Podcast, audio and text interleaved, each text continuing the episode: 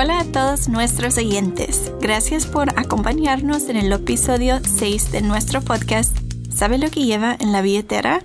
del programa de educación sobre la moneda de los Estados Unidos. Soy Alex y durante este episodio hablaremos sobre cómo y cuándo puedo utilizar fotografías de dinero. Quizás se esté preguntando, ¿por qué necesitaría fotografías de dinero?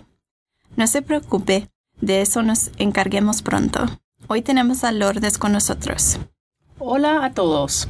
Entonces, Alex, debo decir, estoy algo sorprendida por el tema del episodio de hoy. Me cuesta mucho pensar en una situación en la que necesitaría fotografías de moneda. Eso es comprensible, pero les sorprendería saber que con frecuencia recibimos preguntas sobre la reproducción de imágenes de moneda. Esto se debe a que las empresas a menudo buscan mostrar dinero en anuncios, folletos, comerciales, etc. Ese es un buen punto. En realidad me recuerda a esta película que vi el otro día. En un momento dado se mostró una maleta llena de dinero y me encontré preguntándome si era o no dinero real. Buena observación, Lourdes. Si comienza a buscar, verá que hay muchas películas, programas de televisión y videos musicales en los que aparece dinero en efectivo pero como puede imaginar, hay leyes sobre cómo se puede utilizar la, la imagen del dinero. Déjame adivinar, ¿se debe escribir falso en la parte posterior de la imagen del billete? No del todo, pero hay tres reglas principales que se deben seguir. La primera regla que debe recordar es sobre el tamaño de la reproducción.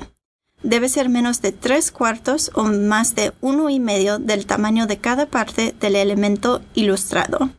Cuando se hace esto, la imagen de billete aparece significativamente más pequeña o más grande que un billete de dólar real.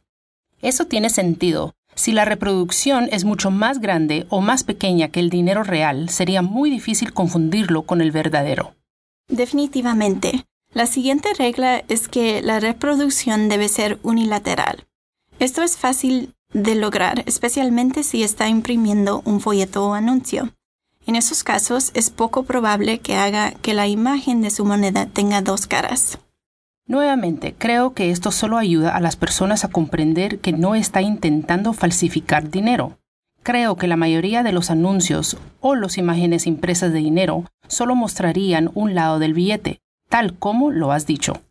Por último, pero no menos importante, es importante destruir todos los archivos utilizados en la creación de la ilustración de la moneda. Eso parece bastante fácil. Apuesto que esto es para asegurarse de que los archivos no terminen en las manos equivocadas. Así es, y ahí lo tienen.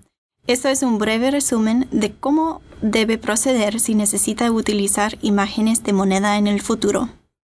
Entonces, para resumir, la reproducción debe ser unilateral, debe ser significativamente más grande o más chica que un billete real, menos de tres cuartos o más de un billete y medio para ser exactos. Y se deben destruir todos los archivos utilizados para hacer la reproducción cuando se haya terminado. ¿Eso suena bien? Suena bien para mí. Si tiene preguntas sobre las leyes para reproducir imágenes de moneda, visite nuestro sitio web uscurrency.gov para obtener más información. Hasta la próxima. Gracias por escuchar otro episodio de ¿Sabe lo que lleva en la billetera?